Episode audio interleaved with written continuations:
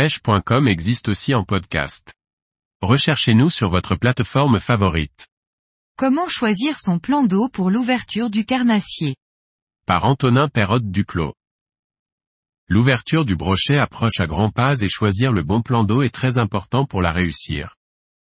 La météo, les caractéristiques du plan d'eau et la pression de pêche qu'il subit sont des facteurs à prendre en compte. Les conditions météorologiques sont le seul facteur que l'on ne peut pas contrôler. En revanche, il nous est possible de sélectionner plusieurs plans d'eau qui peuvent nous permettre de nous adapter à la situation. Une météo fiable est généralement donnée 3 à 5 jours en avance, rarement plus, bien que l'on puisse connaître la tendance dans les 7 à 10 jours.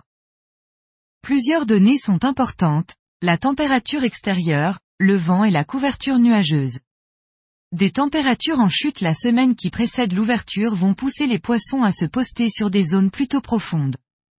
Le vent amplifie ce phénomène sauf si les températures sont douces, ce qui va alors mettre les poissons en activité sur les berges les plus exposées.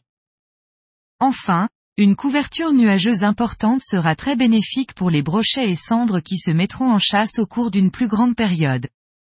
Si la température de l'eau est très basse, c'est un lac ensoleillé, sur les coups de midi, qui sera préférable pour l'activité des poissons.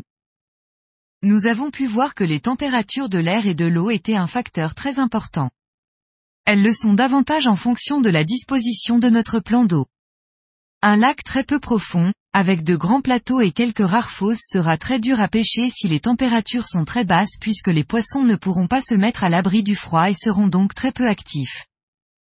C'est évidemment le contraire dans un plan d'eau profond où les blancs et les carnassiers pourront se regrouper. Si la température est clémente et le temps ensoleillé, un plan d'eau peu profond sera alors le meilleur choix, surtout quand le soleil est à son zénith et qu'il réchauffe les zones de haut fond.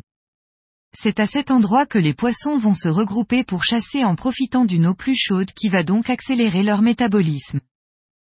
Il n'est pas rare qu'un week-end d'ouverture, ainsi que la semaine qui le suit, voit passer plus de pêcheurs qu'un mois complet dans le reste de l'année. Le nombre de personnes présentes est souvent influencé par la taille moyenne et, ou la quantité de poissons du plan d'eau. Le week-end d'ouverture offre pourtant rarement de très gros poissons et encore moins de belles pêches sur les lacs les plus connus.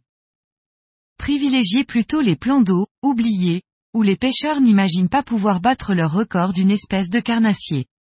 Les lacs les plus connus et les plus poissonneux sont plus intéressants à pêcher à partir de la mi-mai et jusqu'à fin juin, lorsque la pression de pêche a drastiquement baissé et que les poissons se mettent en activité avec la hausse des températures et la fraie des poissons blancs.